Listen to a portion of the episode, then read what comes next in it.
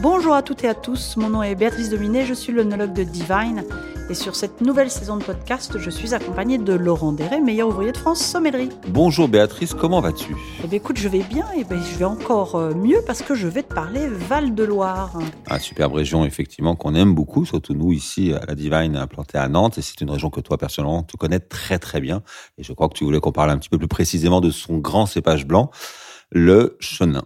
Alors, un des grands cépages blancs, bien sûr, si tu me lances là-dessus, il y en a d'autres. Mais en effet, aujourd'hui, on parle du chenin et je dirais même du chenin. Parce que tu sais que dans la région, on parle de chenin. Effectivement, le chenin, alors on a blagué entre guillemets sur les différents grands cépages blancs parce qu'on pense évidemment au melon de Bourgogne ici en muscadet, on pense également au sauvignon et on va pas les mettre en concurrence. Mais le chenin, effectivement, qu'on le retrouve beaucoup en Touraine et en Anjou-Saumur, produit des vins tout à fait exceptionnels et très singuliers. Alors, ce qui est vraiment incroyable avec le chenin, justement, c'est que c'est l'un des rares cépages en France, et peut-être même dans le monde, à être capable de faire des grands blancs secs, même très secs, et puis des demi-secs, des moelleux, des liquoreux, et même des bulles. C'est effectivement, c'est un cépage qui a beaucoup de qualités, qui a cette euh, capacité un petit peu acide, un équilibre acide un petit peu marqué, qui lui permet de faire à la fois des vins blancs secs qui sont vite très très secs, mais également des vins moelleux et liquoreux parce qu'ils supportent aussi la pourriture noble, euh, qui vont être complètement exceptionnels parce qu'il ne faut jamais oublier que les vins sucrés, donc les vins moelleux et liquoreux, ont besoin d'une très belle acidité également pour être équilibrés. Et puis de très belles réussites sur les vins effervescents, les vignobles de Montlouis ou de Vouvray en Touraine le font euh, de manière magnifique.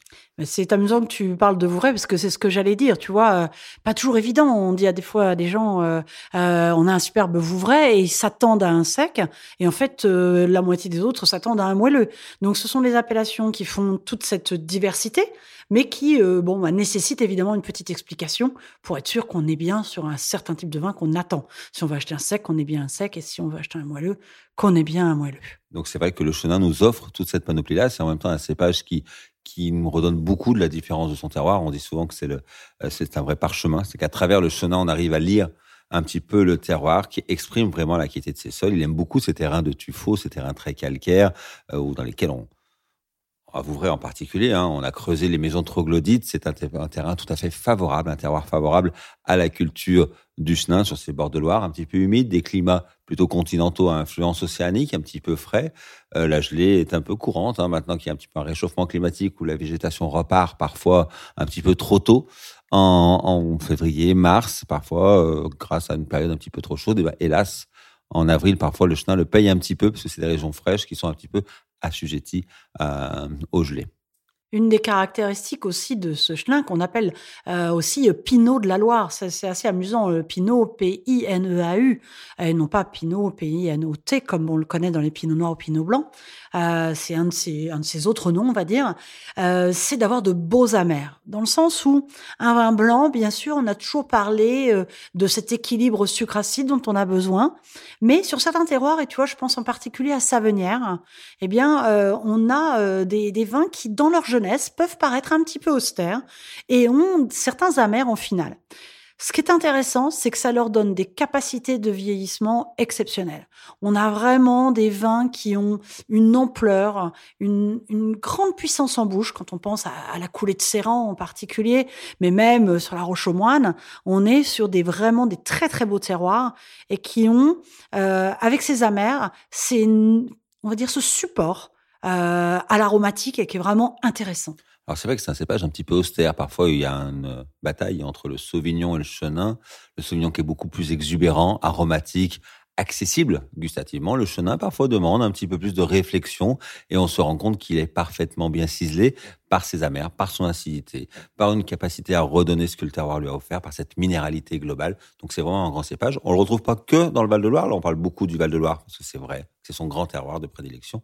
On va le retrouver un petit peu dans le Languedoc-Roussillon, mais il est également connu dans un autre pays, emmené par les Huguenots, ces protestants qui ont été, fait un exode après la fin de l'édit de Nantes et qui sont partis en en Afrique du Sud. Hein, ces Français partis en Afrique du Sud à qui on a confié une petite vallée, la vallée des Français, Franschhoek, le coin des Français exactement, qui aujourd'hui est l'un des plus beaux terroirs d'Afrique du Sud. Ils y ont emmené du chenin pour des raisons classiques, religieuses, pour emmener de quoi faire du vin de messe. Et aujourd'hui, le chenin, quelques centaines d'années plus tard, est devenu l'un, le plus grand cépage, le plus planté en Afrique du Sud, qui est un terroir tout à fait intéressant, des chenins un petit peu différents, moins marqués par cette, par ce côté tranchant et cette, ce côté très ciselé, mais très intéressant. Donc, à goûter également ce qu'on appelle le Stin, là-bas, c'est chenin, c'est Stin d'Afrique du Sud. Et oui, on y retrouve même trois fois plus en vos superficies viticoles de chenin sur l'Afrique du Sud que sur la France.